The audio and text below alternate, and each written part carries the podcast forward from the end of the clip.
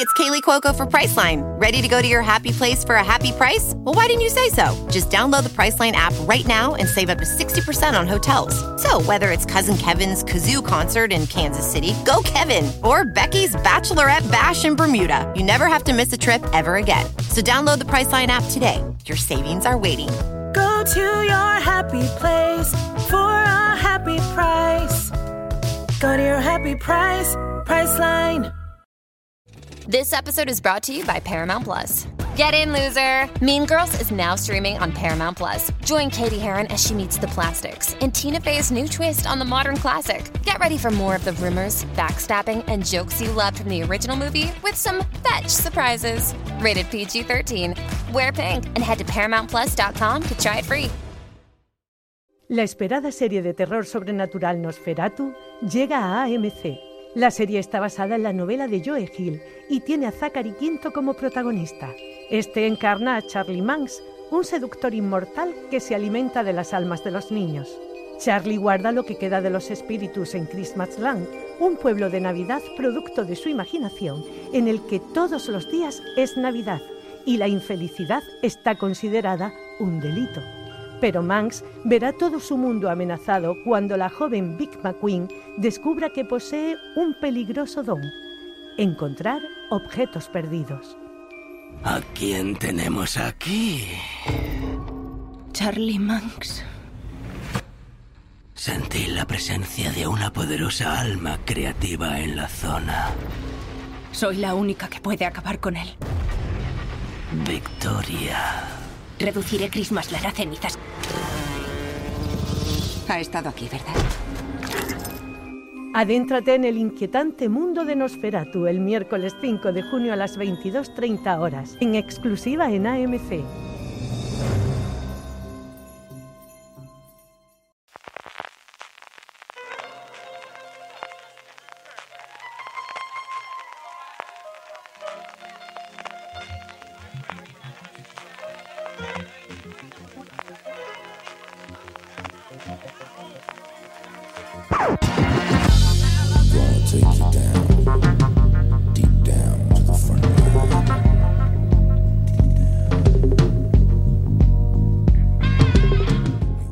Hola a todos y bienvenidos a Gran Angular, el programa de fuera de series donde analizamos cada semana un tema en profundidad. Hoy seguimos secándonos las lágrimas porque si la semana pasada dedicamos el podcast a despedir a Juego de Tronos, hoy nos toca decirle adiós a Big Bang, la sitcom más influyente de la última década. Yo soy Francis Arrabal y para llorar conmigo en este programa tengo conmigo a María Santonja. María, ¿qué tal? Yo llevo unas semanitas terroríficas. No paran de ¿eh? darnos No disgustos, paran de ¿eh? darnos disgustos, pero bueno, por lo menos nos hemos juntado para hacer este pequeño homenaje a, a Big Bang, que para mí es probablemente una de mis series favoritas y desde luego una de mis comedias en el, top 3. Menuda escalada de despedidas que estamos teniendo estas semanas. Richie Fintano. Capaz que un día me despedís a mí también. A ti, eh, por ahora no te vamos a despedir, ¿eh? porque ya hemos despedido a Juego de Tronos con todo el reparto, a Big Bang, mucha gente en paro. ¿eh? Bueno, aunque esta gente no creo que se vaya a quedar en paro, también te digo. Y si se queda en paro, tiene un colchoncito muy bueno. Sí, Ahora hablaremos de lo que han ido cobrando los muchachos. Tienen colchoncitos buenos. Pues bueno, eso, eh, gran angular, eh, la idea es analizar un poco lo que, sea, lo, que, lo que ha supuesto Big Bang desde que empezó a emitirse en septiembre de 2007 hasta que ahora ha terminado en mayo de 2019. 12 temporadas, 12 años que ha durado la serie, 280 episodios que ha dejado. Termina como la sitcom más longeva desde que superó a Cheers esta temporada, que tenía el récord en 275 episodios. Se ha colocado 8 por encima. Y María, comentabas tú del de, del colchoncito tan bueno que se le quedan aquí a, Jim Parsons, a Johnny Kalekia, a Cali Cuoco. Sí que durante las últimas temporadas cada vez fueron subiendo más eh, los salarios. De hecho, ya eh, la serie ha terminado no por una reivindicación salarial, sino porque Jim Parsons decidió bueno, pues que quería terminar la serie para dedicarse a otros proyectos y él ha ido haciendo películas, sobre todo entre medias, de, sobre todo las últimas temporadas de, Big Bang, pero sí que quería dedicarse en exclusiva a empezar otros proyectos y, superar ya Big Bang. La verdad es que son muchos años, son 12 años de carrera actoral. ¿Y cu- cuántos billets le ha quedado a esta gente para que nos quedemos tranquilos ya para, para hacer el programa con cierta tranquilidad? Sí, no, sabemos que, que apuros económicos no van a pasar. En la última temporada, como decías, han cobrado un pastizal. Los protagonistas han cobrado un millón de dólares por episodio, que es un poco la cifra mareante que recordamos tu- tuvieron los protagonistas de Friends en sus dos últimas temporadas, que de hecho en el caso de Friends sí que hubo una reivindicación salarial conjunta, que dijeron nos pagáis a todos lo mismo. Aquí no ha sido así porque es verdad que el peso de los personajes tampoco es igual y bueno, tampoco ha habido ese acuerdo como pasó en Friends. Pero, pero sí, eh, Jim Parson y Galecki sí lo cobran y no sé si... Y Penny Eh, también. Penny también, ¿no? creo Kelly que Cuoco sí, también. Kelly Kelly Cuoco Cuoco también. Yo leí hace cierto tiempo, no sé si será verdad o no, pero sí recuerdo haber leído que ellos ya estaban en un millón de euros, por- perdón, de dólares por episodio, por lo menos desde hace una o dos temporadas. Y, hombre, a mí me parece un poco injusto en el sentido de que, que no tengan el mismo peso los personajes es bastante relativo, porque es verdad que las últimas mm, la mitad de las temporadas eh, ya prácticamente tanto el personaje de, de Sobre todo Amy, ¿no? Quizás la que Amy, ha Bernadette. cobrado más... Pues creo que precisamente el personaje de Majin Malik, el de, el de Amy, y el de Melissa Rauch, que es el de eh, Bernadette, que han sido los últimos en reincorporarse como personajes fijos, cobraban bastante menos. Bastante, bastante menos que todos los demás. Y yo sí que recuerdo haber leído que para igualarlo un poquito, no para que todos cobraran lo mismo, pero sí para igualarlo, al final accedieron eh, Johnny Galecki, Jim Parsons y Kelly Cuoco a bajárselo ellos un poquito para que ellas ganaran un poco más y que de alguna manera se eh, igualara un poquito. Sí que salió alguna noticia porque ellas dos precisamente reivindicaron que les parecía muy injusto y más por el tema de el tema de la igualdad salarial entre hombres y mujeres, etcétera, etcétera, dentro de Hollywood y sí que salió alguna noticia al respecto, no sé si Sí, es, eh, quitaron como unos 100 mil dólares eh, cada uno para dárselo a los sueldos de, de, Mayim Mayim. Bialik y, Exacto, y Melissa y Rauch. Melissa Rauch, Ujú. sí. Sí, el, el caso es que, que el, el coste por episodio la última temporada era, era muy alto debido a todos esos los aumentos salariales. 10 millones por episodio. ¿eh? hablamos de, hablamos de temporadas de 24 episodios. Es un poco No, chúpate esa y, Juego de decimos, Tronos, y ¿eh? decimos que Juego de Tronos es cara. Sí, es una, una auténtica eh, burrada. Lo que pasa es que eh, era la serie más vista de, de CBS y de las series de Network más, más vistas en, en promedios. La serie ha terminado con 18 millones de espectadores que vieron el final en su emisión en Estados Unidos. Esta decimosegunda temporada ha promediado 12,7 millones de espectadores en su, en su emisión lineal. Unas cifras, desde luego, muy altas, eso de las más altas. Y más en series de altas hoy en día, ¿no? Porque seguramente si comparamos en las primeras temporadas la diferencia no es tanto. Yo creo recordar que se movían en torno a los 10 millones, pero claro, pensemos en estos años lo que ha cambiado la televisión, ¿no? Que realmente esto estamos hablando del lineal y sabemos todos perfectamente que el lineal ahora mm, ha bajado en su importancia. Ya se suelen medir un poco también el, lineal más 7, ¿no? Los siete días siguientes. Luego imaginaos en servicios de streaming, reposiciones, que eso ya es otro tema. O sea, mm, es verdad que la audiencia es muy relevante y como dices sigue siendo una de las, bueno, seguía siendo, me costará mucho hablar en pasado, socorro, una de las series más vistas, pero es que si luego nos vamos a, a- ese tipo de consumo de los que ya nos perdemos los datos, las reposiciones aquí en España, plataformas. Bueno, bueno, en bueno. Neox, No en los existe plataforma de en España que no haya tenido Big Bang en algún momento. ¿eh? Sí, TNT, que es la que, la que ha ido teniendo la emisión lineal, la, la- la temporada que, que estaba en emisión en ese momento. Sí, sé que hacía un montón de, de reprogramaciones, pero bueno, Neox, que tenía temporadas pasadas, es bueno, viven de Bueno. Big Bang, están constantemente reponiendo Big Bang. Y luego en plataformas de streaming en España, creo que actualmente está en HBO. En Movistar no sé si tienen algo y en Netflix creo que dejó de estar, ¿no? Porque en Netflix sí que Netflix dejó de estar, eh, sí, porque además salió la noticia como algo novedoso. En Amazon creo, eh, en Amazon también está, O sea, Sí. es que ha, est- ha estado en todas las plataformas y al mismo tiempo eh, han estado por lo menos en tres o cuatro. Yo recuerdo que cuando empezamos a, a esta vorágine de las plataformas que vinieron todas, cuando ya teníamos todas y yo podía ver imitable, maravilloso, las cuatro imágenes de, de- de las plataformas de Amazon, Movistar, Netflix y HBO, sabía que en las cuatro podía ver Big Bang.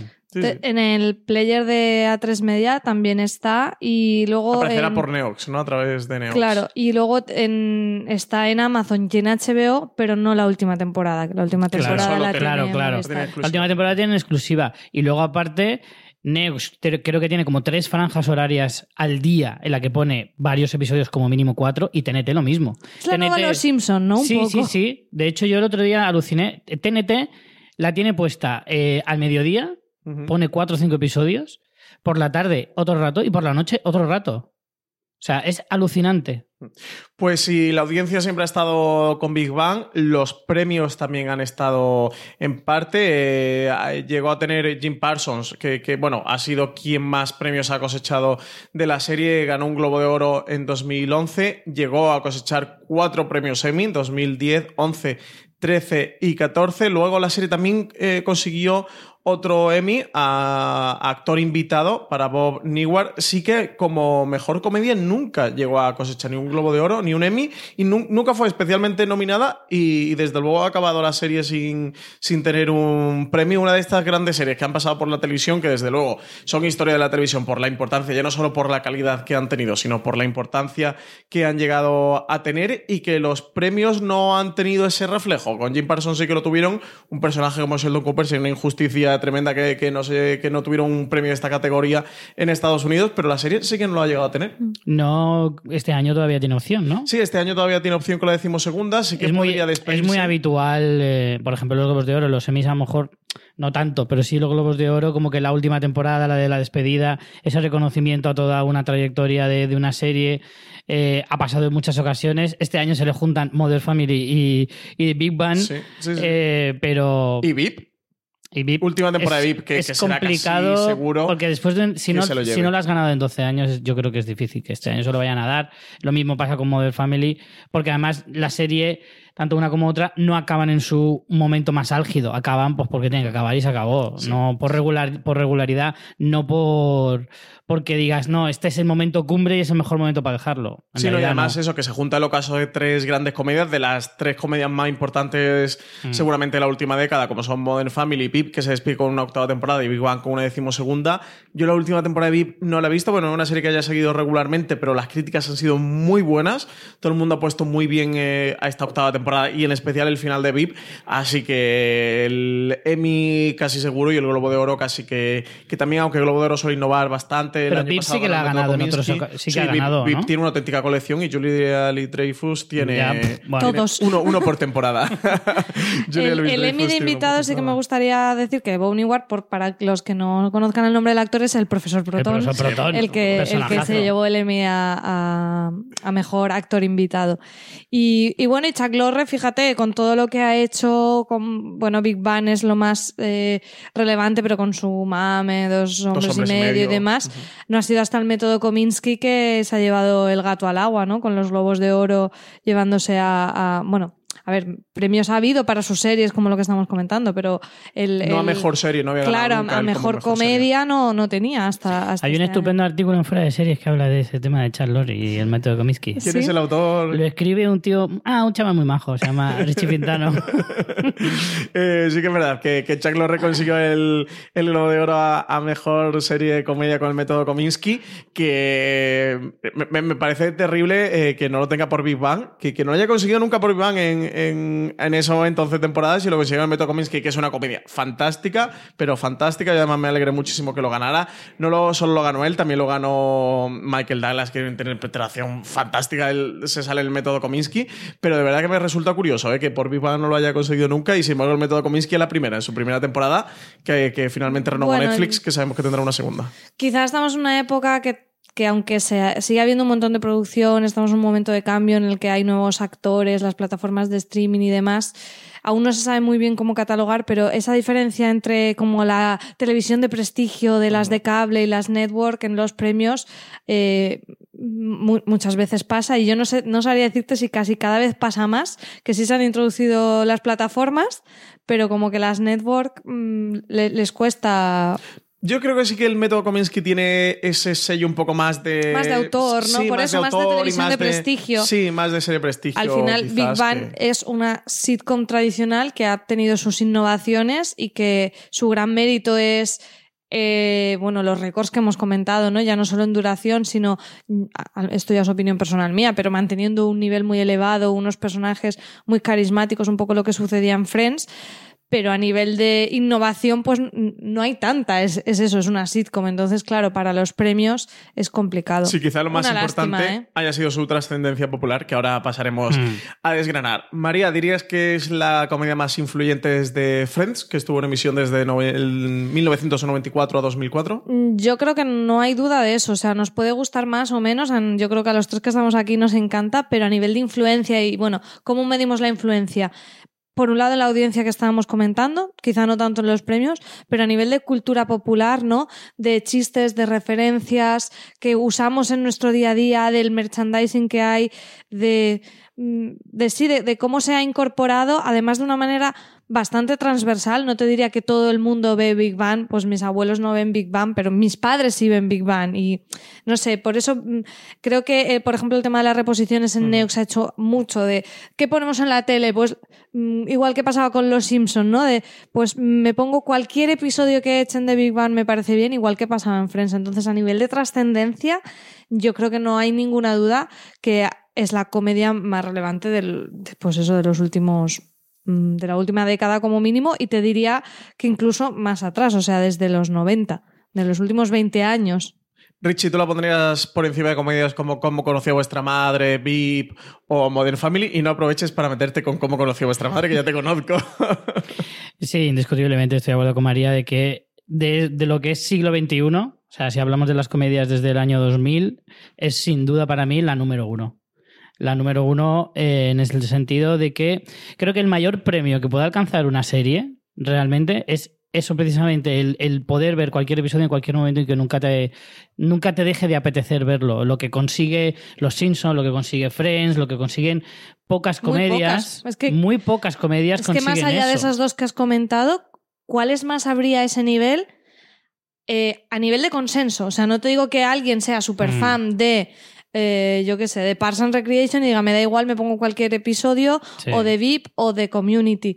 Pero a nivel un poco de consenso, es que casi que diría que son esas tres, ¿eh? No, Sí, no sé sí. si meteríamos alguna más. Por eso, es, es un Olimpo de los dioses de, de las series de comedia que es muy, muy difícil de alcanzar y que, y que es eso, muy, muy poquitas elegidas en la historia de la televisión. Es que estamos hablando de palabras muy grandes ¿eh? y muy gordas, eh, en el sentido de que estamos hablando de historia de la televisión. Big Bang es historia de la televisión indiscutiblemente y es que eso es absolutamente irrebatible. Por lo tanto, ese, ese Olimpo de los dioses del que hablo, eh, creo que es el mayor premio, independientemente de los números, independientemente de los premios. Todo eso da igual. Al final, lo que queda, el recuerdo, lo que marca la historia de la televisión, es ese tipo de cosas. Para mí ese es el mayor premio y el mayor logro que ha conseguido la serie. Sí, yo sin duda eh, sí que creo que ha sido la comedia más influyente, más trascendente desde, desde Friends. Eh, y, y hablo eso de, de trascendencia, de influencia, ya no solo de, de calidad. Entiendo que mucha gente discutirá que, que VIP es una mejor comedia, y sobre todo VIP. Eh, seguramente que también hay un porcentaje de Modern Family, de cómo conocí a vuestra madre. Eh, creo que solo estaré yo, eh, que es una muy buena. Probablemente sí. Aunque no creo que ni mucho menos tanto eh, como Iván, pero desde luego sí, sí que ha sido eso, la, las serie que, que- que ha dado el salto popular y que en la última década, mm, 15 años, si lo ampliamos un poquito, junto a Walking Dead y Juego de Tronos hayan sido las tres grandes series populares, las series mainstream, las series de, de la calle, ¿no? De, de todos tus amigos, de tener una cena, de tener una reunión, de ir a tomarte una cerveza con una bravas tú de- con tus amigos y hablabas de Juego de Tronos o hablabas de The Walking Dead o hablabas de Big Bang. Luego podía haber otras como Vikingos o como Stranger Things o como, eh, no sé, en un momento La maldición de Hill House o series que, que en un momento hayan cogido una corriente y hayan funcionado mejor, o en su momento hubo por 13 razones, o series así, ¿no? Que han tenido un Sí. mes o un par de meses muy fuertes y de las que se Pero ha son estrellas mucho. fugaces. Exactamente, y han dominado la conversación durante un periodo. Pero quizás eso, la- las series de las que los 10 últimos 15 años sabías que te sentabas a- en un restaurante, en un bar a tomarte algo con tus amigos, más seriéfilos o menos seriéfilos, más expertos o menos expertos, y salió una conversación, eh, entre ellas estaba entre, tres estaba desde luego Big. Yo diría que más que a nivel de conversación está en el imaginario, ¿no? Porque sí que creo que las otras series que has comentado Hey, it's Kaylee Cuoco for Priceline. Ready to go to your happy place for a happy price? Well, why didn't you say so? Just download the Priceline app right now and save up to 60% on hotels. So, whether it's Cousin Kevin's Kazoo concert in Kansas City, go Kevin, or Becky's Bachelorette Bash in Bermuda, you never have to miss a trip ever again. So, download the Priceline app today. Your savings are waiting. Go to your happy place for a happy price. Go to your happy price, Priceline. Al tener unas tramas eh, mucho más mm, son, son tramas más de temporada y son y son dramas no Eh, Walking Dead Juego de Tronos sí que la gente eh, las lleva al día las ve al día dan más para la conversación. En Big Bang eh, los hay que la vemos al día y, y- y estamos esperando cada semana la emisión de su episodio en TNT pero hay mucha gente que no la lleva al día, pero siempre acaba viéndola. Incluso a lo mejor llevará una temporada retrasada o dos. O a lo mejor la ve salteada. Como te digo, que conozco a mucha gente que, que no sabe ni en qué temporada está, pero está presente. Entonces, eh, sí que la diferenciaría en eso de, de estos dramas que has comentado, pero no es por eso es menos relevante. Casi que te diría que incluso más, porque, no sé, de Juego de Tronos seguiremos hablando muchos años, pero al final su gracia era eh, seguir la trama. Bueno, es verdad que no, no sé si sería el mejor ejemplo, porque también seguramente seguiremos diciendo, yo qué sé, el invierno se acerca y cosas así, ¿no? Pero, pero por ejemplo, con The Walking Dead, una vez termine, que eso no sabemos el día que llegará, no hay Si tan- es que llega. Claro, no, no hay tantas cosas que se queden Sí, elementos icónicos para que en la estén, cultura ¿no? popular. Bueno, sí, pero a lo mejor en un sector más reducido, más. más Claro, más del seriéfilo, entorno seriéfilo, Bang friki en general. eso. Sí. Pa- Para, Sí, mí. Penny, penny, penny. eh, Claro. claro. que eh, lo dices y seguramente por la calle eh, Mm. muchísima gente lo reconozca y sepa de lo, de lo que estás hablando. Para mí es que es como, como todo en la vida. Eh, me parece que es la- la- el premio a la constancia. Es, sí, es verdad, es, es como el mayor mérito que tiene Messi dentro de lo que es la figura del fútbol, es que lleva muchos años siendo de los mejores. Es que ese es el mérito que tiene Big Bang, que lleva 12 años siendo de las mejores comedias que se puede ver en televisión. E- ese es el mayor mérito que tiene. A lo mejor no es la mejor del año 2013 o del 2014, pero siempre está entre las tres o cuatro mejores. Durante 12 años. Que lo que tú hablabas antes, el, eh, Stranger Things puede ser de las mejores series de un año, pero un año. Al siguiente año ya baja mucho el nivel y tendrá tres como mucho. Y tiene el, el momentazo álgido durante un mes y demás. Luego pasan tres meses y nadie se acuerda de Stranger Things. Big Bang, como también tiene la ventaja de que es todo el año prácticamente, está ocho meses al año en emisión, eh, siempre Sí, se está mantiene presente. muy bien en la conversación. Siempre Sí, está sí, en todas partes. Ese es el debate siempre entre series con emisión eh, semanal Claro. a series que van completa bajo demanda. Y es de las pocas series que aún el, el- el público en general no solo tolera que sean 25 o 24 episodios, no solo lo tolera, sino que lo agradece. Sí, sí, Porque una Big semana Bang semana, de ¿no? 10 episodios dirías que es esta broma. Sí, sí.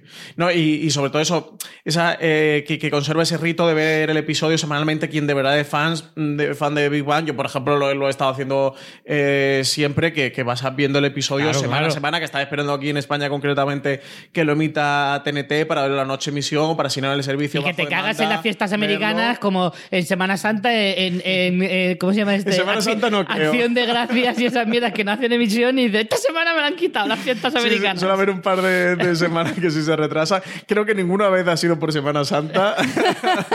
pero Pues sí. Semana El Santa 7 o de lo- julio suele y ser cosas no, de no, esas, el 4 de julio El no le 4 de pilla. ese, No, pero para Julio no, porque sí. en- ahí ya no, No está en pilla. emisión. Pero, Acción de gracias. pero sí que, gracias. sí que Acción de Gracias y no recuerdo... Creo que es el del día del pre- hay un día que es el día del presidente Del o presidente o así, San ¿no? Patricio, yo qué sé. Pero siempre hay, tres o cuatro fiestas al año americanas que nos jode la emisión de, de Bang y a mí me cabrea En muchísimo. cuanto a esto que sea la comedia más influyente, hablando de la trascendencia que lo estamos comparando con otras series como Juego de Tronos o The Walking Dead, que son fenómenos recientes.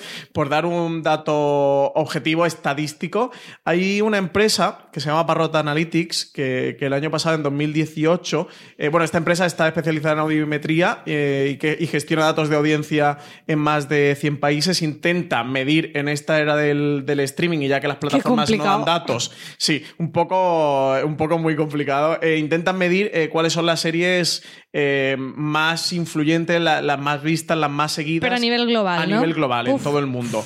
Joder. Y eh, ellos eh, comentaron de que las series más vistas durante este año, según el estudio que ellos habían llevado a cabo, según el análisis, eran eh, Juego de Tronos, Anatomía de Grey, Vikingos y The Big Bang Theory, con The Walking Lo- Dead a la cabeza. Anatomía de Grey es que no tiene nombre, ¿eh? Es impresionante, siempre es de las más vistas. Y The Big Bang Theory estaba en esa, en esa terna, junto de The Walking Dead era la cabeza, era la más vista a nivel mundial, algo que siempre se ha comentado. Mm. Eh, y eso, le seguían Big Bang, Juego de Tronos, Anatomía de Grey y Vikingos. Así que estaría eso entre las cinco series más vistas del, del pasado 2018. Es un estudio que sí que tiene cierta base y cierto prestigio, eh, que, que sí que se está comentando mucho en la industria últimamente. Así que eso, para que veáis, pues es la única comedia eh, de las cinco Mm. series más vistas, es la única comedia que está. Eh, bueno, si os parece, nos metemos de lleno a comentar el legado de Big Bang. Vamos a comentar sin Espérate, yo quiero comentar una cosa antes, solo. Y es, es que antes de grabar nos hemos estado riendo viendo unas imágenes de una, un plagio que hubo de Big Bang en Bielorrusia, que me parece un dato maravilloso. y os recomiendo que busquéis The Theorists, que parece, pues eso, un Big Bang de cartón piedra eh, terrible, terrible. Casi, casi parece como una obra de colegio al que le han dicho, tenéis que dar una obra, no se me ocurre nada, pues hacemos, imitamos a Big Bang. Es muy es como una obra de colegio hecha por los profesores. Es muy para googlear, ¿eh? Si estáis escuchando este podcast en el móvil o en el ordenador, si lo estáis escuchando en el coche, por favor no cogéis el móvil, pero si lo estáis escuchando desde el móvil o el ordenador, eh, buscad lo que dice María, poned The Theorist, como escrito en inglés, serie, y ya vais a, a disfrutar de, de una colección de imágenes que son inolvidables. Entre espeluznante y divertida. De luego son inolvidables. Bueno, eh, vamos a entrar de lleno. En el legado de Big Bang vamos a comentar un poquito qué nos ha parecido el final y el recorrido durante estas 12 temporadas. Lo vamos a hacer sin spoiler, por si no habéis visto el final de la serie, estáis esperando. Como es mi caso. Richie, exactamente. estáis esperando a que TNT lo emita en, en versión doblada. Es que soy- no fiel a TNT. original. Sí, al do- y a los dobladores. A ti, a Efectivamente. verlo en, en, eh, doblado. Ojo, yo conocí al doblador de Sheldon. Conocimos en plural. Yo también, ¿eh? Roberto Cabrera, que es Roberto un tío Cabrera. estupendo, muy majo. Sí, sí, sí. La verdad que sí, que. mm, Bueno, eh, vamos a hacer eh, la pausa para el, para el patrocinador de esta semana del podcast y volvemos y eso. Vamos a. eh, continuamos hablando del legado de Big Bang y qué nos ha parecido el final y la trayectoria de la serie. Fear the Walking Dead regresa con su quinta temporada a AMC. Morgan Jones se ha consolidado como el nuevo líder del grupo y su misión es clara, encontrar a otros supervivientes y ayudar a hacer del mundo o lo que queda de él un lugar mejor. En su camino, los supervivientes deberán adentrarse en territorios desconocidos, enfrentarse a nuevos peligros y reencontrarse con algunas personas de su pasado. No sé si hay alguien de vosotros ahí fuera. Pero si estáis, aguantad. Vamos a ayudaros.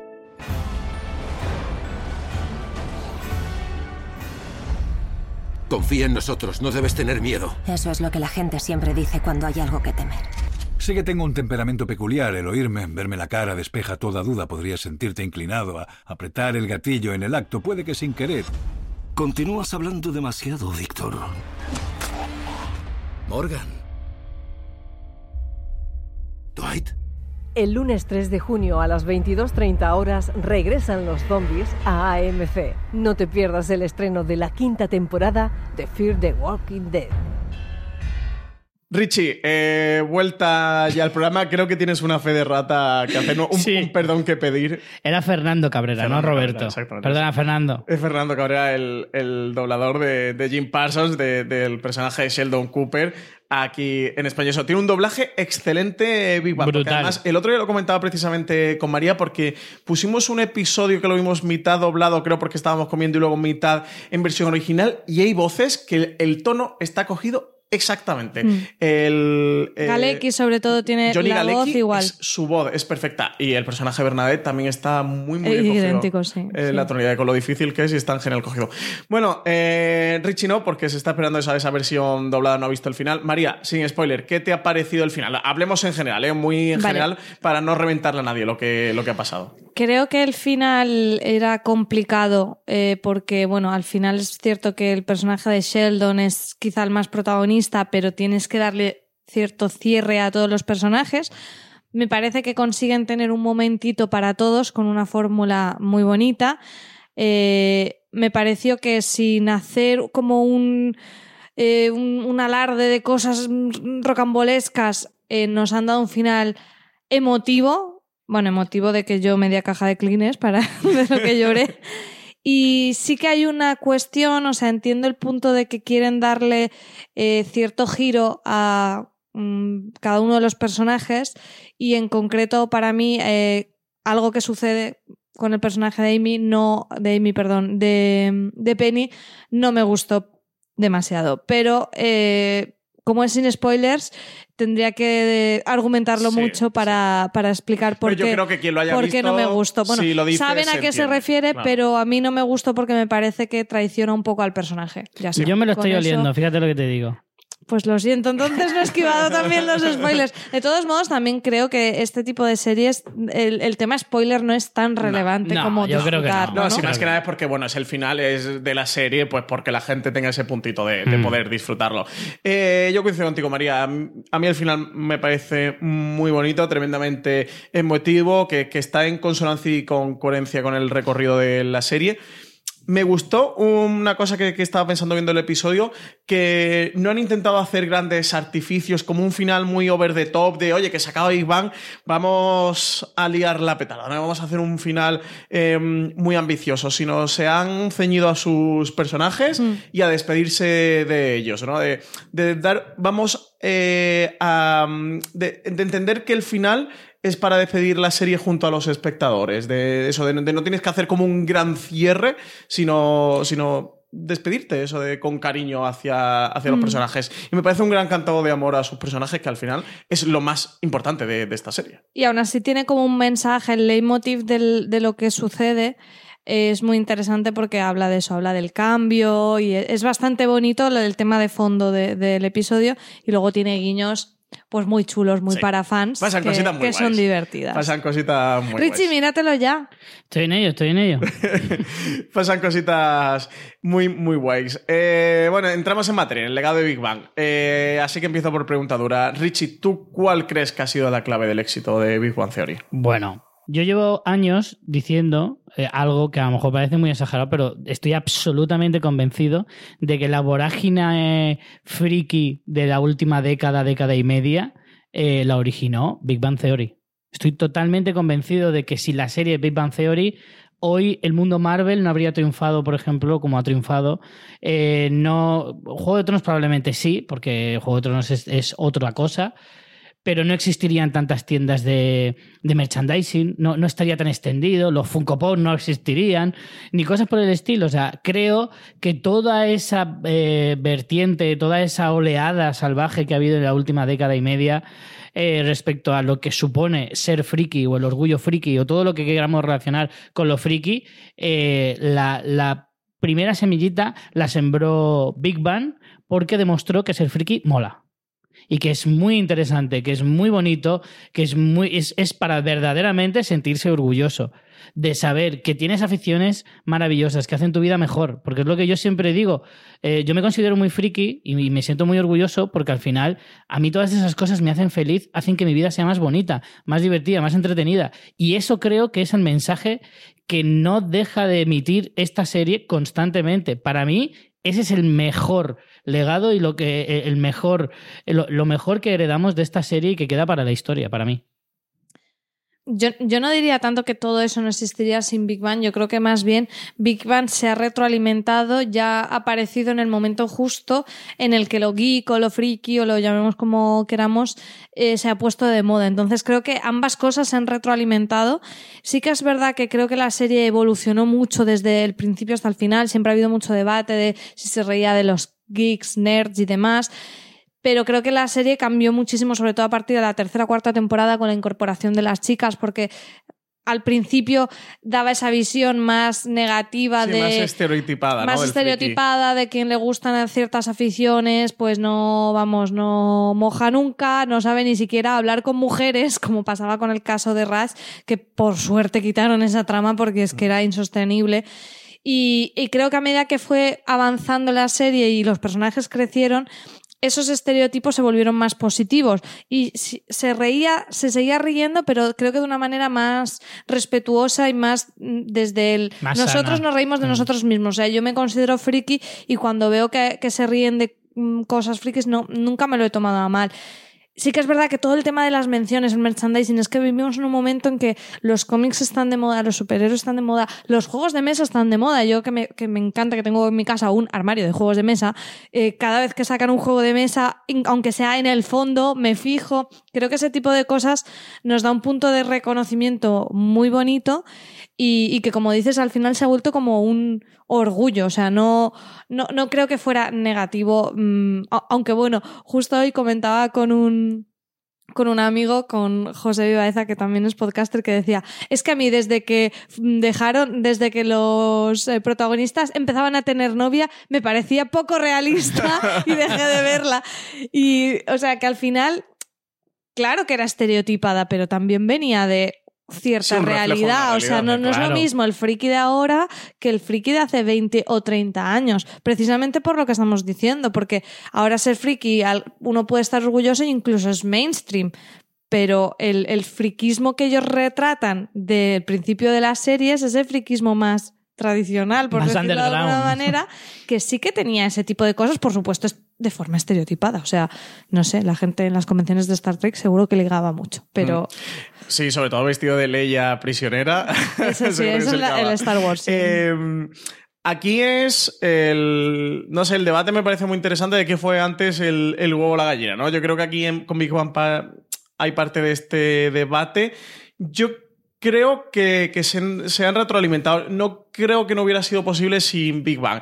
Sí que creo que, que se han retroalimentado y que han coincidido en un tiempo, pues que, que se estrenaron las películas de, de Iron Man y de Marvel y, y se empezó a poner de moda, que el cómic sí que se ha puesto muy de moda en este tiempo, pero muy de moda como una cultura mainstream, porque no es que se estén vendiendo más cómics que se vendían hace 10, 15 años. De hecho, las ventas con el digital y, y demás no, no han aumentado ni, ni mucho menos. Pero Digo en el digital por la contabilización, por el sistema de contabilización, porque el digital no, no se contabiliza hoy, o no, no hay un sistema pero de entonces métricas sí se vendería más. Claro, bueno, es que esa parte no se conoce, pero bueno, es eso, otro debate muy diferente, si no, aquí no enredamos con esto.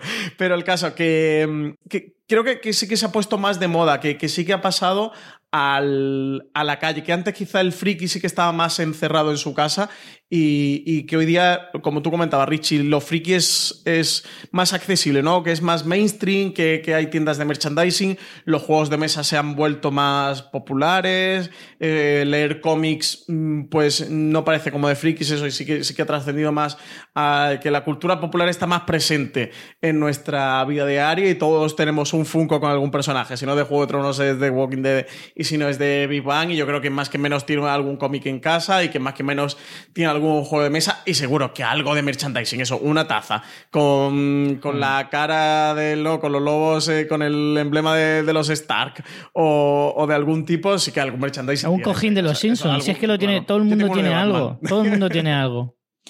Yo me ha gustado mucho lo que comentaba Richie de, de además, eh, creo que al final ha acabado haciendo una visión muy positiva del friquismo porque al final es cierto que lo que nos muestran es también cómo eso friki les une. Cuando van a el estreno de una película de Star Wars, cuando incluso las chicas, que ahí también jugamos un poco a, a los estereotipos, en este caso de género, las chicas empiezan sin interesarse para nada de esas cosas, cosa que es un poco negativa a nivel de estereotipos de género porque es otra vez el cliché de las chicas no son frikis, pero bueno, eso va evolucionando y a medida que las chicas se incorporan en las tramas, ellas se van interesando y acaban jugando al rol o, o yéndose a convenciones y demás. Entonces sí que me parece que el mensaje ese que dan es positivo, incluso muy bonito, porque como, como tú dices y como a lo mejor nos pasa a nosotros o nosotros lo vivimos, nuestras aficiones, nuestras aficiones frikis lo que nos hacen es unirnos, hacernos pasar tiempo con nuestros amigos, incluso hacernos conocer gente, porque hemos conocido gente a raíz de los juegos de mesa o los cómics o lo que sea. Y la serie nos muestra mucho eso porque al final es una historia de amistad. Hey, it's Kaylee Cuoco for Priceline. Ready to go to your happy place for a happy price? Well, why didn't you say so? Just download the Priceline app right now and save up to 60% on hotels. So, whether it's Cousin Kevin's Kazoo concert in Kansas City, go Kevin, or Becky's Bachelorette Bash in Bermuda, you never have to miss a trip ever again. So, download the Priceline app today. Your savings are waiting. Go to your happy place for a happy price. Go to your happy price, Priceline. Entonces me parece que el mensaje es muy, muy bonito, no sé. Sí, eh, y también está el debate que tú abrías sobre si se ríe de los frikis o les ha dado visibilidad. Esto es algo que en la redacción de Fuera de Serie hemos hablado varias veces, que yo estoy muy en contra de que se ríe de los frikis. Eh, Yo también. Creo que la serie tiene una gran evolución. Creo que al principio y lo que tú comentabas, María, esas dos, tres primeras temporadas, no es que se ría, sino que parte un poco del estereotipo para construir también un camino y un recorrido de los personajes, que los personajes no sean, no sean estancos, sino que vayan evolucionando eh, poquito a poco, incluso con los personajes femeninos. Yo creo que sí que, que le ha dado visibilidad, que lo ha reivindicado. Richie, tú decías que ha que ha convertido un poquito que los frikis molen y, o, que los frikis mole o que la cultura popular mole, que mole jugar a rol o a un juego de mesa, que se vea algo como atractivo y, darle visibilidad en, en televisión. Es muy... Y también lo he comentado mucho en podcast de Fuera de Series de cómo eh, las series de televisión ayudan a dar visibilidad. Eh, cómo lo hacen eh, desde puntos de vista eso de, de género o racial y, y creo que es desde consumos eh, culturales o desde mm, de, de- de este tipo de, de cultura o subculturas eh, también lo hace. Y creo que la serie tiene una gran reivindicación de la cultura pop de, de la, de las novelas de fantasía y de ciencia ficción o, o de Star Trek de videojuegos de, de todo lo, lo que está incluido en la cultura popular. Em, a mí es que si no fuera, si, si no lo consideréis el origen, desde luego es su máximo exponente o su máximo potenciador en, en lo que a televisión se refiere o en lo que a, a- dentro de lo que es el, el- el- lo que decíamos antes, ¿no? El, el imaginario colectivo en la última década. sí que desde luego lo ha arropado no ha envuelto Sí, ese movimiento No es lo mismo que tú. Voy a poner un ejemplo un poco chorra, ¿no? Pero no es lo mismo que tú vayas a ver, por ejemplo, American Gods y, no, y, y la primera vez que lo ves ni tienes ni idea de quién es Neil Gaiman. Ni idea. No, igual no lo has oído en tu vida y a lo mejor la serie te interesa muchísimo. Sin embargo, tú ves Big Bang y ya sabes quién es. Ya por lo menos te lo sitúa en el mundo. de ¿sabes? hecho apareció no Apareció, Eh, apareció. esta Sí, temporada o tuvo la un temporada cameo. pasada tenía Hizo un cameo en la temporada la pasada. temporada anterior verdad En la temporada anterior tiene un cameo. Y eso parece una tontería, pero hace mucho. Y tú vas poco a poco, vas conociendo cosas. Mucha gente no se había acercado a lo mejor a Star Trek si no Big Bang no te hubiera machacado durante años lo maravillosa que es. O sea, eh, eh, pongo ejemplos que, que hace como que, que ahora Star Trek la ves de, otro, de otra manera. Es como un potenciador de sabor. sí que lo ha hecho como más palatable para todos los públicos es la ¿no? angostura de la cultura popular. es acercar eso, to- to- toda esa base de la cultura popular al gran público. Es lo que hablamos, de cómo lo- la cultura popular. A mí es que lo de la palabra friki no me gusta absolutamente nada. Me Pues yo la digo feliz. y la- Me encanta que me llamen friki. que- que de hecho, hay gente que me llama frichi. y me parece maravilloso. A ver, es que lo de friki al final cada uno es friki de lo suyo. Yo conozco Sí. a gente que es súper friki de algún deporte. Mi madre lo es de los perretes, madre se Vale. está escuchando, mi madre. Yo lo ha que es dicho una friki de me- los mejor perretes. que lo ha dicho Francis porque yo no sabía si decirlo pero no, no es nada malo pero bueno al final cada uno yo mm, cuando hablamos con ellas como madre mía hay un micromundo ahí en el tema de las competiciones tío es de un no friki sé de qué los barcos. Es que claro para mi mí, tío de los barcos uno cada uno de de lo suyo. suyo Big Bang ha conseguido también otra cosa muy importante y es eh, eh, cambiar la definición de una palabra. Antes friki era, de- la- su de- por definición, era tío rarito con el que no Sí, me quiero juntar, Desde luego la que huele raro. negativa, ¿no? Le, le ha quitado ese. Le, ha- Sí. le ha echado una pátina, ¿no? De quitar lo negativo. Efectivamente, ahora negativa friki significa apasionado de. Friki se traduce como soy un apasionado de. A lo mejor un fanático de, mejor dicho. Sí, sí, sí. O sea, en plan, me muero por soy este muy tema. fan de. Exacto, soy muy fan de algo. Eso lo ha conseguido Big Bang, para mí.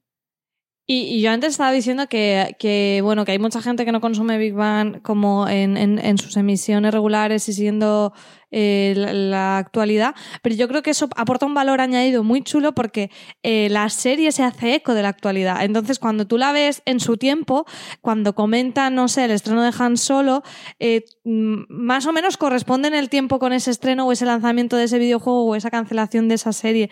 Entonces, eso para el consumidor de Big Bang, que además es consumidor de ese tipo de productos culturales, da un punto de cercanía y de, de convivimos en el mismo universo muy chulo cuando van a la Comic Con o cuando las chicas se van a Disney World, que me parece mm, lo más genial. maravilloso del de mundo. Bueno, a Disney, Disney. World no, van al parque Disney, el de, el de Los Ángeles, porque ellos están en, en California.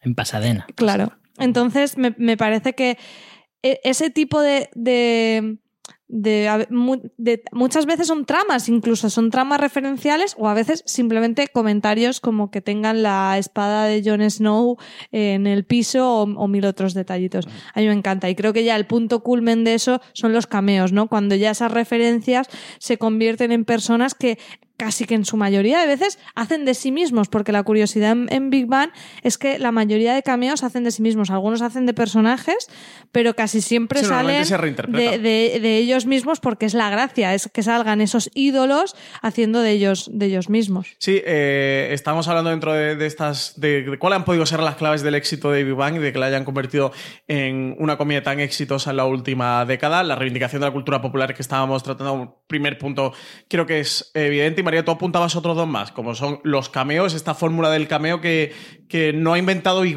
pero sí que ha establecido y también ha, ha puesto de moda. En casi cierto eh, o continuación de la estela de Los Simpsons, ¿no? En Los Simpsons siempre se ha hecho de forma animada, también se ha recorrido normalmente a grandes personalidades, pero también han dado mucho eco a la cultura popular. De hecho, Neil Gaiman creo que también estuvo en, lo- en Los Simpsons antes que lo estábamos eh, comentando. En Y- Friends, en Friends en también era un recurso muy utilizado. Eso me parece un tema interesante ver los que han salido en ambas, porque por ejemplo Kevin Smith también creo que ha salido tanto en Los Simpsons Bueno, en Big Bang como- sale solo la voz. Kevin Smith, no sale persona. eh, pero sale precisamente en un podcast. Claro, sale en podcast, pero luego no sale en persona en otro. A lo mejor ya lo estoy confundiendo. Y Pero si sale en podcast, seguro. el- eso, el cameo ha tenido, ha tenido siempre un, un- una- un cierto recurso, ¿no? Una cierta estela dentro de, de Big Bang de buscar situaciones eh, cómicas y se han pasado mm, grandes personalidades, normalmente de la cultura popular, de la ciencia también han, han aprovechado en Big Bang y yo sin duda sí que lo considero unas claves también del, del éxito, aunque no Big Bang no haya sido un éxito por eso, pero creo que sí que le ha dado una iconicidad a la serie, que se ha convertido en un elemento recurrente dentro de la serie. Ojo, que has, has, eh, no sé si lo teníais previsto hablarlo, pero eh, si, algo, si dos cosas definen a Big Bang, una es la cultura popular y lo friki, y otra es la, gran- la ciencia.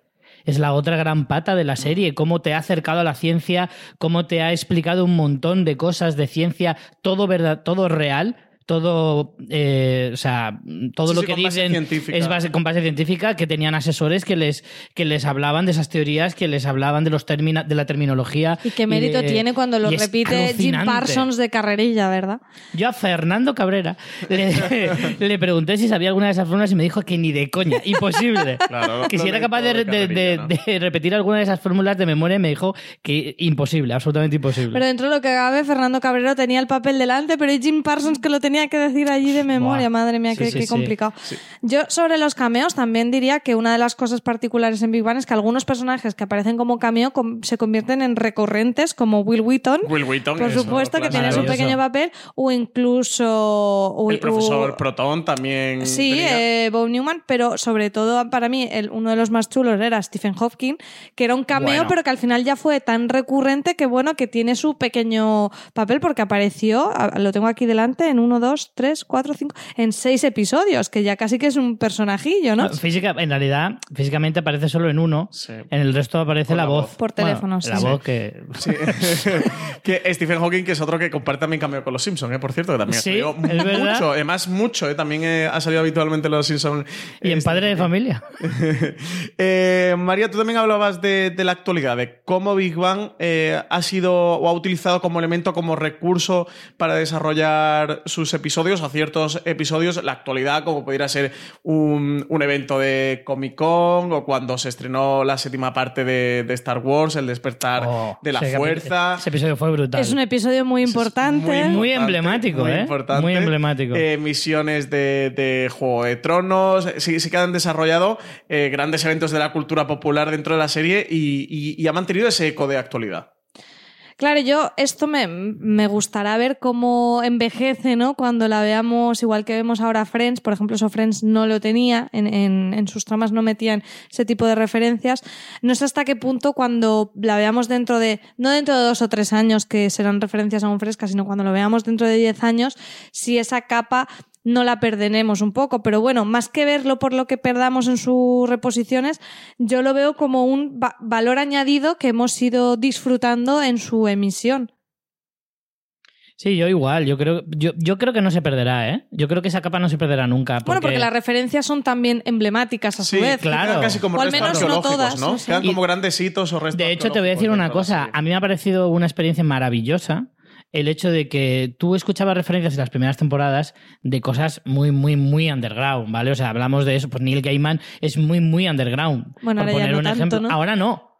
Bueno, ahora. bueno. pero, pero ¿ha- ¿hace cuánto no lo, hace cuánto sí lo era? hace nada, hace tres fan del años. cómic con Sandman no, pero claro, ten- tenías que ser fan del cómic. Si no eras fan del O cómic. sea, yo a Neil o Gaiman sí le conocía de, o sea, le conocía de nombre, sabía que era un tipo relevante, aunque yo no había leído nunca ninguno de sus cómics, pero sí que sabía, pues como conoces a Alan Moore o a Frank Miller o cosas así, sabes que son personajes súper emblemáticos dentro del mundo del cómic, pero es- no son gente mega famosa No, no, que todo el mundo conoce.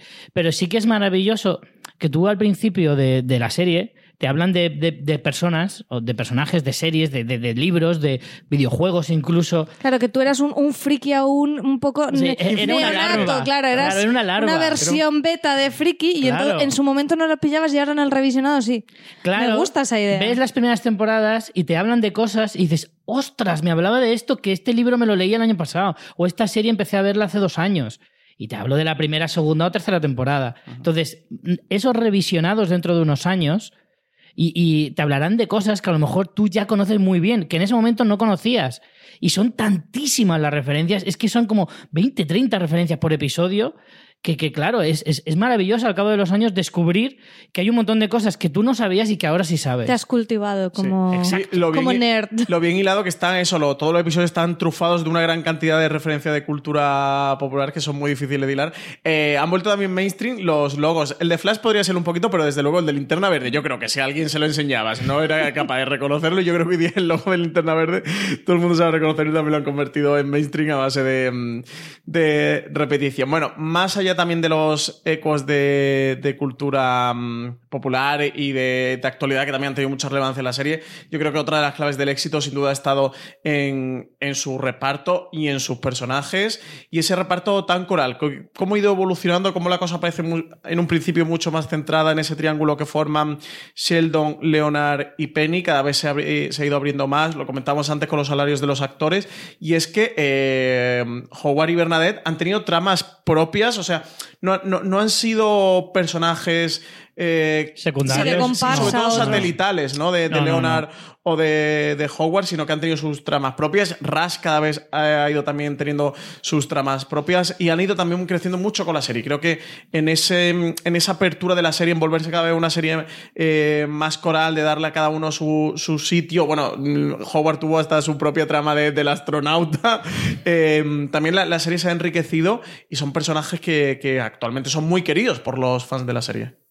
Sí, yo, sinceramente, si te digo la verdad, me cuesta, más allá de Sheldon Cooper, que evidentemente está pues, uno o dos escalones por encima del resto, me cuesta elegir un favorito. ¿eh? A mí todos me gustan. Creo que el único que no me guste, que además siempre le he odiado, es Ratch.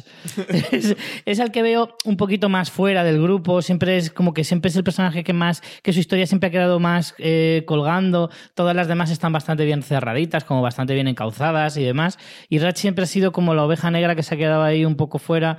Y a mí es un personaje que en algunas ocasiones lo he visto un poco forzado y demás.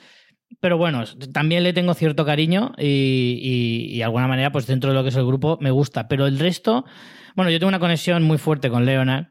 Vale, porque me- Cuéntalo, Richie, venga, cuéntalo. cu- Cuenta un secreto tuyo. me, me han dicho en muchas ocasiones que me parezco mucho al personaje. La verdad es que yo me pelín, siento muy, muy, muy empatizado con él. Empatizo muchísimo con él en muchas cosas, tanto de personalidad, de, de- de forma de ser y demás.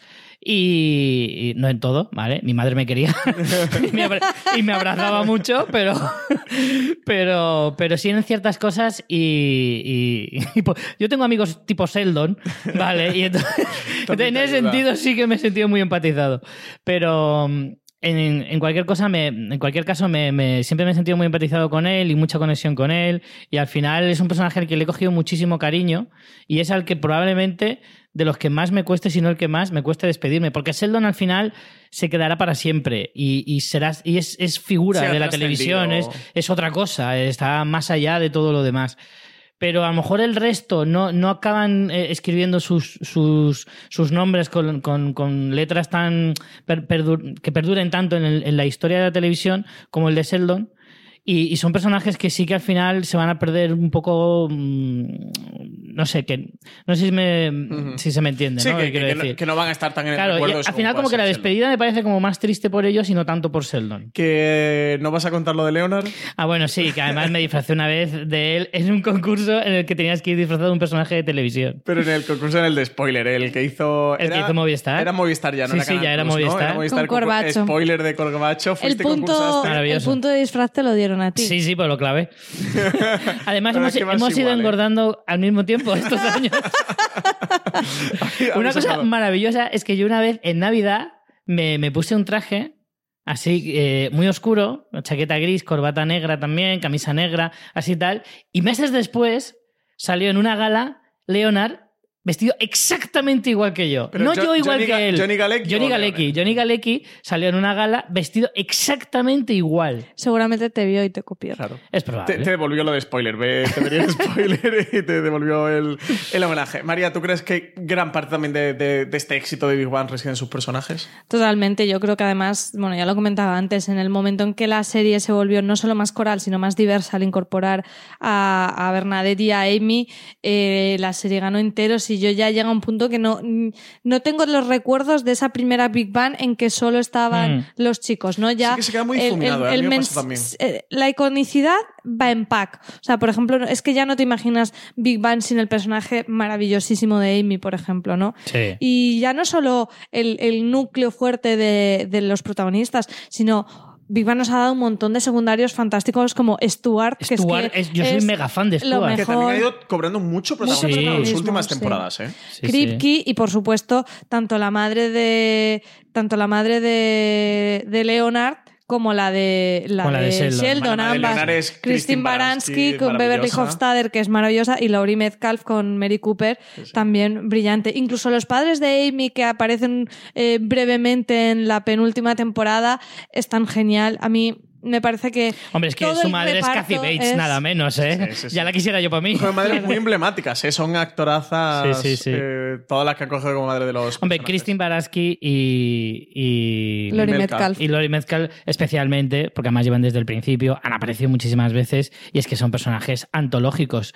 Pero es verdad que la, la serie ha sabido hacer unos secundarios magníficos. Stuart me parece un personaje maravilloso, absolutamente maravilloso. Quien sí ha conservado más ese Y- estereotipo de friki. ¿eh? Esta última temporada también con, con la novia que tuvo. Al final también es el dueño Sí. de la tienda de cómics. Sí, pero por Es ejemplo, la novia ha- es otra friki. Es otra ya, friki. ya introduce una, una chica que sea una friki. Ahí es donde iba, que, que como Crece con su todo el personaje relato. sí incluyen ya chicas. Y frikis. otro personaje maravilloso y emblemático, la madre de Howard, que es uno de esos Ah, fenómenos televisivos que eso no le meto a Big Bang porque eso se lleva haciendo muchísimos años, lo han hecho muchas comedias, de tener un personaje al que nunca se le ve, que solo se ve la voz, o por ejemplo, yo recuerdo que en una de mis series fetiche de cuando era joven, que ¿Vas era a decir un chapuzas en casa? Por supuesto. Yo lo iba a decir también. En Por supuesto, con el personaje de Wilson, el vecino. maravilla, qué maravilla. Es, eso, es un fenómeno televisivo que me parece maravilloso. deberían de tener, todas las comedias deberían tener uno de esos.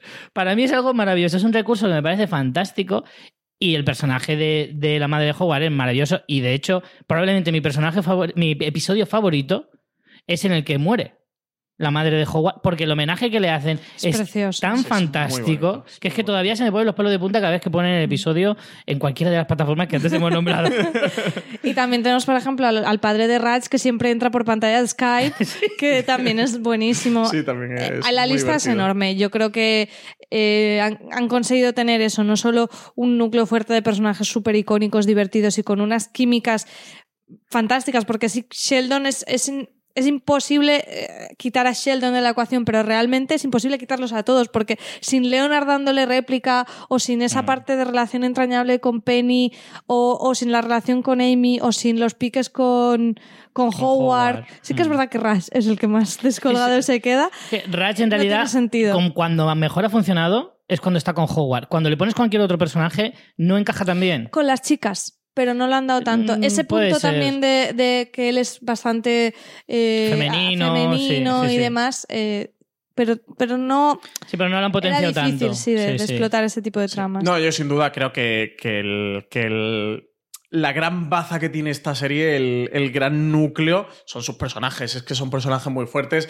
Al final, para conseguir una buena comedia, creo que es imposible sin tener grandes personajes. Así como un drama, sí que a, través de, de historias o de tramas puede llegar a conseguirlo, aunque todo gran drama tiene detrás grandes personajes. Y si hablas de Los Soprano, tienes a, a Tony. Si hablas de Mad Men, tienes a Draper. Y si hablas de Breaking Bad, tienes a Walter White. O sea, siempre tienes asociado un gran personaje.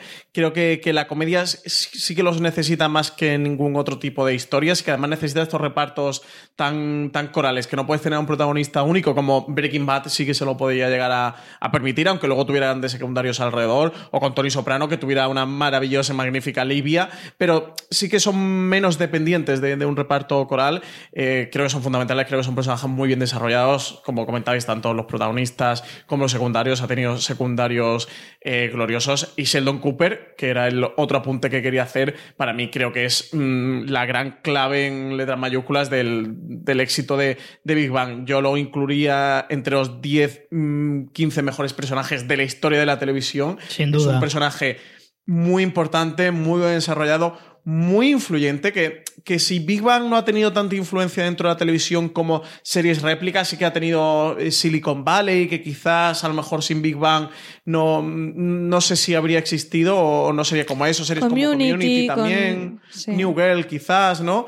Eh, series que, que sí que han tenido cierto eco de Big Bang, pero bueno, no, no hemos visto eh, co- como sí que por otro lado... bueno, la bielorrusa, hemos visto A ver, la- la- el, el mayor eco de Big Bang. Hemos visto que en, en Europa del Este tiene mucho tirón. Pero no tenía ese fenómeno que tuvo Lost, que hubo 10 series después o 7 series Sí. después que intentaron ser la nueva Lost. Friends también lo tuvo de 5, 6, 7 series que vinieron después que quisieron ser la, la nueva Friends o, o que cogían mucho más elementos. Al menos por el momento no hemos tenido tantas otras Big Bangs o otras series que hayan intentado eh, ser Big Bang. Sí que creo que ha habido muchas series que han, tenido te- eh, que han intentado tener a Sheldon Cooper. Eh, creo que incluso en Sherlock, el Sherlock de Benedict Cumberbatch, eh, Sí. es inevitable pensar en Sheldon Cooper, pero inevitable. Tenemos series como The Good Doctor, que además la temporada pasada era la serie más vista Mm. en abierto en la televisión estadounidense. el Abbott de. Community es tal cual. Abbott de. Community. Entonces, sí que creo que hemos tenido muchos eh, Sheldon Coopers, ¿no? La estela de Sheldon Cooper en la semilla de Sheldon Cooper en la televisión sí que se ha quedado Mm. y yo creo que, que nos va a acompañar durante muchos más años. Yo creo que también eso es otra de las cosas interesantes de Big Bang, ¿no? Y es, en, en la serie nunca han dicho que Sheldon tenga algún tipo de trastorno de forma explícita, tampoco de momento en, en el, en el spin-off, que hablamos del personaje emblemático, por eso es el único que tiene un spin-off y es el que lo va a tener, porque ha dicho Chuck Lorre que de momento nada de nada. En el joven Sheldon nunca han dicho exactamente qué padece, pero bueno, todo el- es como muy, con una versión caricaturesca, pero es como muy Asperger de manual. Y sí que me parece interesante cómo ha dado visibilidad a ese tipo de trastornos. Eh, creo que de una manera bastante respetuosa, sin ser yo una experta en el tema, pero por cositas que he ido leyendo, creo que es bastante mm, fiel, aunque no exacto, por ser una caricatura. Y creo que también ha sido inteligente que no digan explícitamente qué es, ¿no? Porque si no entraríamos en debates morales de entonces te estás riendo. Si ya tenemos el debate Sí, moral, si nos reímos o no de los frikis, si hubiéramos hecho eso explícito, que a mí tampoco me parecería mal, pero entiendo que hubiera sido. Sí, das pie al un- debate. Sí, a- a- abrir un, un poco una caja de Pandora. pero al fin y al cabo sí que ha hecho, eh, sin ponerle el nombre, a lo mejor sí que ha hecho visibilizar ese tema. Y he encontrado un dato curioso y es que en el 2017 una de las palabras más buscadas en Google fue precisamente el, el síndrome de Asperger, con lo que decías de otros personajes que, que aparecen. Y otra cosa que me ha parecido interesante que he encontrado, pero esto ya no he podido contrastar si es cierto o no, es que uno de los guionistas de la serie tiene un hermano Asperger y que también eso es lo que en cierta manera ha dotado de esa credibilidad el personaje dentro del tono Sí que tiene de esa humor. sensibilidad cercana, ¿no? De, Sí. de poder reflejar con Sheldon. Yo, yo creo que sí que, que es importante, eh, además, por. Eh, lo hablamos también eso mucho en fuera de series, de, de- cómo eh, en la televisión se han ido incluyendo ciertas tramas o, o ciertos personajes que hace tan solo 5 y ya no digo 10 o 15 años no tenían hueco en la televisión. Es verdad que, que la producción de series de televisión es mucho más amplia, por lo cual hay más hueco y más cabida eh, para todo, pero también hay ciertas sensibilidades a, reflejar otras situaciones, otras realidades. Yo creo que con Sheldon sí que, sí que lo tenemos y eso, y sí que siempre esta semillita de tener a, un personaje o intentar otras series tener a un personaje con, con tanto potencial como Sheldon Cooper. Pero sí que es verdad que la figura de- del, del bocazas ingenioso, ¿vale? Es. eh, eh, nace un poquito en Sheldon Cooper. Eh, han venido muchos personajes que estabais nombrando algunos, a lo mejor los más conocidos, pero es que es verdad que muchas. Llegó un punto en el que yo he escuchado la frase en, en- en grupitos de, de seriefilos hablando de series, he escuchado la frase: es ahora todas las series quieren un, su Sheldon Cooper. Mm. Porque quieren un personaje eh, que les dé libertad para decir lo que quieran, que esté justificado, que sea muy bocazas. Si al final Y- es inocente, por lo cual tampoco lo culpas moralmente, no tiene ese Exacto. punto de Lo es desconexión que con la lo realidad. hace con el punto de humor, porque eso sí lo tenemos mucho. Yo no soy para nada Trekkie, o sea, me estoy introduciendo en Star Trek con, las nueva, con la nueva serie de Discovery, pero viendo el Spock de Discovery, es que claramente eh, Sheldon Cooper Parte está inspirado en Spock. Lo que pasa es que el acierto es llevarlo al humor, Ahí que está. es esa la diferencia que, por ejemplo, en el Sherlock también es eso, o sea, aunque la serie no sea una comedia, el personaje tiene ese toque de humor Bueno, y es una comedia en realidad, Bueno. Sherlock. Sherlock es, es Sí, muchas cosas, pero, muchas cosas. pero, Pero se tiene. le puede considerar, para mí, en el caso de Sherlock, por ejemplo, eh, Sherlock juega mucho con eso precisamente porque puede ser a lo mejor un 25% suspense, pero otro 25% de la serie eh, Sí, es comedia es humor, y luego sí. tiene otras cosas. Pero, pero efectivamente, o sea, Sherlock es como uno de los mejores ejemplos de, de- de lo que es un Sheldon. De hecho, el nombre se parece y todo. No sé si es aposta o no, pero en cualquier caso, eh, es eso. Eh, de hecho, yo creo que incluso ha generado un poco de fiebre respecto a eso. O sea, lo que decía, no solo en las series. Ahora, muchas veces se exagera mucho a la hora de diagnosticar, entre comillas, a la gente. Me refiero, por ejemplo, en los colegios, eh, en- el síndrome de Asperger es, es como el recurso muy fácil. Enseguida que un niño es nervioso o es un poquito bocazas o que no controla un poco eh, la- las, las relaciones sociales, enseguida ya se dice que, que tiene síndrome de Asperger. Hombre, a ver, no, tampoco es eso. ¿Sabes? Y en ese sentido, creo que eh, el personaje de, de, de Sheldon tiene mucho que ver. Sí, sí, da mucha visibilidad, desde luego. eh, Sí. sí. sí que eso lo, lo ha hecho que, que todos mm, podamos llegar a, a identificarlo, ¿no? Más menos. O, o Incluso te digo anda. que se ha suavizado. O sea, entiéndeme, cuando tú actúas de esa manera a los Sheldon Cooper, como que se, se acoge mejor. ¿Sabes? En el sentido de. Ahora ya no te parece tan raro. ¿Sabes? Cuando alguien se comporta así, aunque no tenga síndrome de Asperger, simplemente sean bocazas. No, pues gente con que- problemas de, de, para- Sí, de o sea, relaciones gente de- de, sociales. relaciones sociales. Claro, no hace falta que- que, llegue a eso. Sí, que no, que no llegue a esos extremos, pero que tenga ciertas actitudes eh, de personalidad en la que tal, pues como que ahora como que lo aceptas un poquito mejor, ¿no? El público en general, me Sí, refiero. tienes, co- tienes un referente, ¿no? Alguien Sí. que, mira, parece Sheldon Cooper, ¿no? Se comporta eh, de esta manera.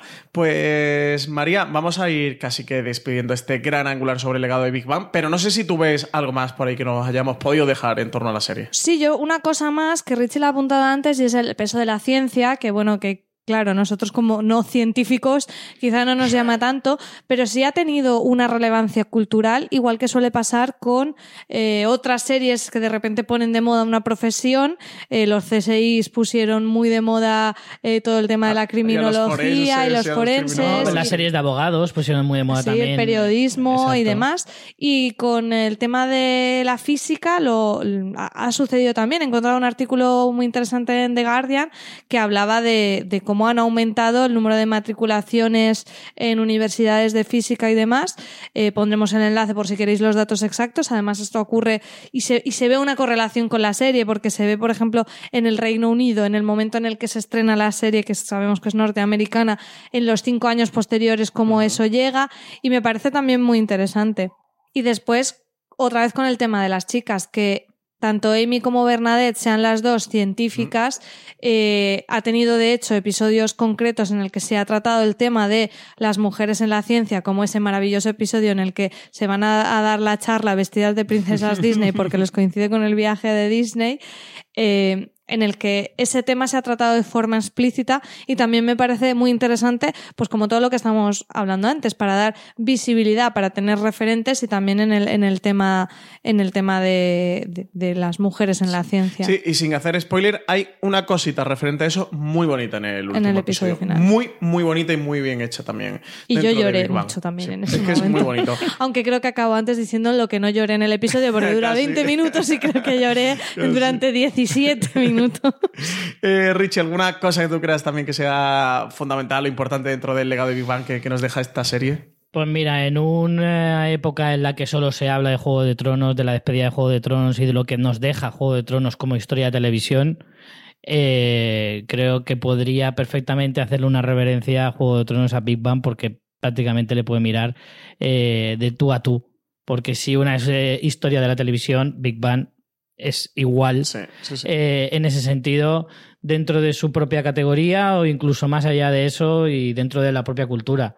Para mí Big Bang es un regalo para la sociedad como lo fue Friends, como lo ha sido Juego de Tronos y como lo fue Los, Sopra- Los Soprano o cualquier otra serie que marca sus, su nombre con letras de oro para siempre, para la eternidad. O sea, es una serie que pasarán 20 y 30 años y creo que todavía las podremos seguir disfrutando. Sí, es una pena, además, nosotros también lo hemos estado comentando bastante en la redacción de Fuera de Series, de cómo eh, los dos finales que han coincidido en la misma semana, al final de Juego de Tronos parece que ha tapado un poquito Sí. el de Bang y, y es una pena por eso, porque es una serie eh, que ha durado 12 temporadas y, y que yo creo que todos situaríamos dentro de las, de las series más importantes de la historia de la televisión. Y, Y, y perdona, para terminar, eh, una cosa que, o sea, que me he dado cuenta ahora justo al decirlo, o sea, dentro de 20 o 30 años, además, es una serie que refleja muy bien la sociedad en la que se vive. O sea, es decir, hablará La muy comida a bien. domicilio. Hablará muy bien, pues sí, efectivamente, el nacimiento de los, de los smartphones, por ejemplo, de las tablets, ese tipo de cosas, eh, de, el desarrollo de Internet y de la gente y de las redes sociales, cosas por el estilo, eh, hablan, mu- o sea, esa serie habla muy bien de la sociedad. Es que está muy Así bien como, como todo, Friends no habla tanto de lo que era ser vivir en los atemporal, 90. sí. eh, Big Bang sí que habla de lo que es vivir en los 2000 y, y en esta década de, de 2010. Y eso es una cosa que dentro de 10, 15, 20, 30 años será maravilloso de ver.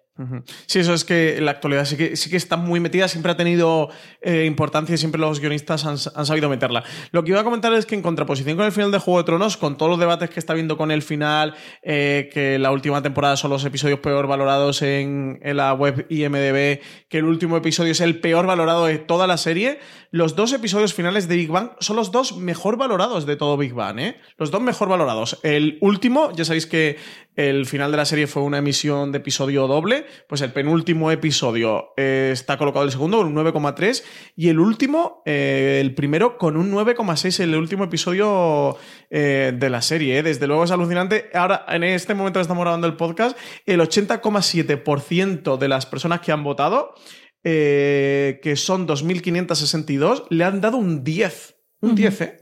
O sea que, que es... Hombre, yo creo que aquí también vemos el tema de las comedias, que es lo que siempre le sucede. En su estreno y la primera temporada, la crítica pues tuvo una reacción bastante tibia. Eh, las críticas fueron pues un poco de todo y al final las valoraciones, haciendo una media, pues la ponían como en un 6, un cinco y medio.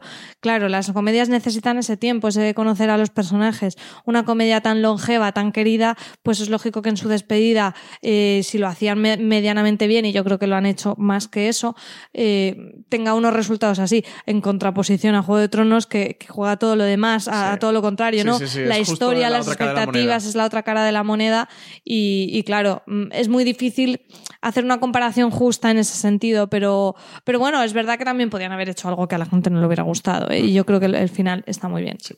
Pues bueno, se nos va Big Bang, nos despedimos de, de Big Bang Theory. Sí que nos queda por ahora el joven Sheldon, que lleva dos temporadas, que acaba de finalizar la segunda y que está renovada por una Y que es muy disfrutable. Yo la veo y la recomiendo siempre. Es un tono, es un tono distinto. muy diferente a Big pero, Bang. Sí, no es, no es sitcom, es, Es un una tono muy diferente, es mucho más aburrido.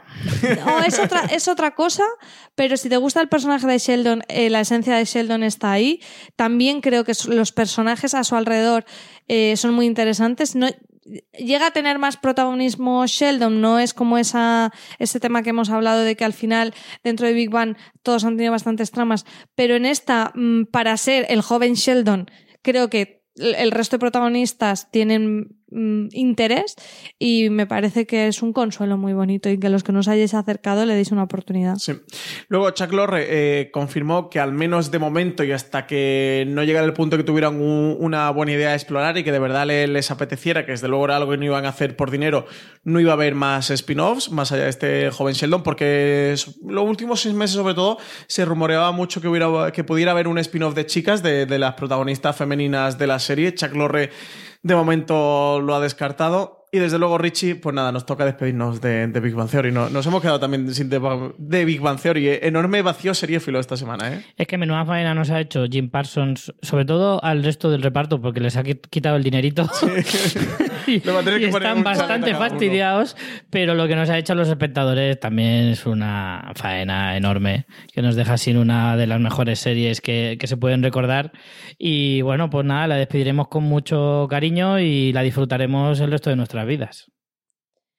Sí, la seguiremos viendo en bucle. Yo creo que para mí será esa comedia que cuando no tengo nada a mediodía mm, para ver, me la pongo, o si tengo un día un poco desanimada, Hmm. eh, me la pongo para levantar el ánimo, o si la pillo por la televisión, me quedo viéndola. O sea, yo creo que, que Big Bang, igual que me sucedió con Friends, fíjate, cuando me, me enfrenté al final de Big Bang fue como, María, ya has pasado por esto y sabes que luego no es tan trágico, ¿no? Pensé, Pero sí, pero sí, pensé eh, bueno, al final con Friends eh, fue muy, muy duro ver el final, pero realmente nunca se ha ido de mi vida y, y- y yo intentaba enfrentarme al, al- al final de Big Bang pensando eso, pero mm, fue inevitable tener ese, ese sentimiento de vacío de que ya no habrá nada nuevo que ver de, de estos personajes. Pues bueno, toca también, eh, aparte de despedirnos de la serie, despedirnos de este podcast. Muchísimas gracias a todos los que habéis estado ahí escuchándonos. Recordad, si os ha gustado este programa, que podéis encontrar muchos otros en la cadena de podcast de Fuera de Series, que os podéis suscribir en Evox, en Apple Podcast, en Spotify o en vuestro reproductor de confianza buscando Fuera de Series que hay mucha más información y artículos sobre series en general y sobre Big Bang en particular, que hemos hecho un despidiendo Big Bang Theory, hemos construido un caminito final a base de artículos para despedir a la serie, lo podéis encontrar en foraseries.com, que también podéis encontrar mucho más contenido de Fuera de Series en nuestras redes sociales, en nuestro Twitter y en nuestro Instagram, arroba Fuera de Series, y que nos seguimos escuchando aquí en Fuera de Series.